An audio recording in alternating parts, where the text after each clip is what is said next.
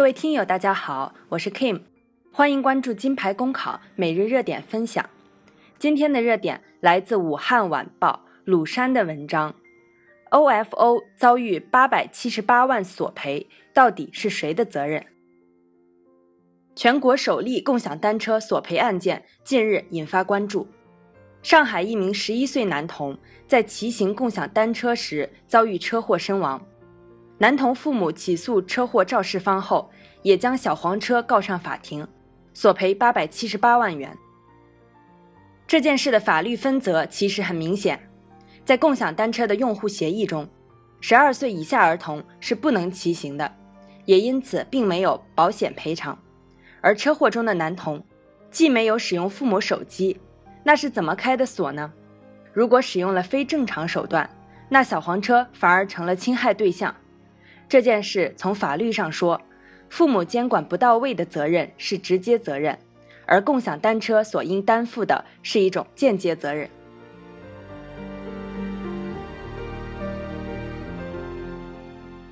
但是，问题不能这样简单的看。正因为共享单车是新生事物，它带来了前所未有的便利，也隐藏着以前未曾遇到过的风险。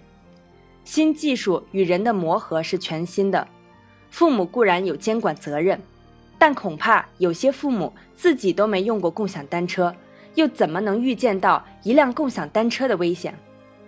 多少技术在日新月异的更替中，身为社会人，身为人之父母，并不能默认每个成人都是新技术的娴熟者，也是新规则的驾驭者。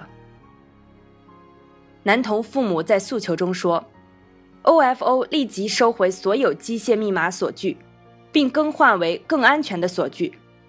与其说这是法律诉求，不如说是一种公益性呼吁。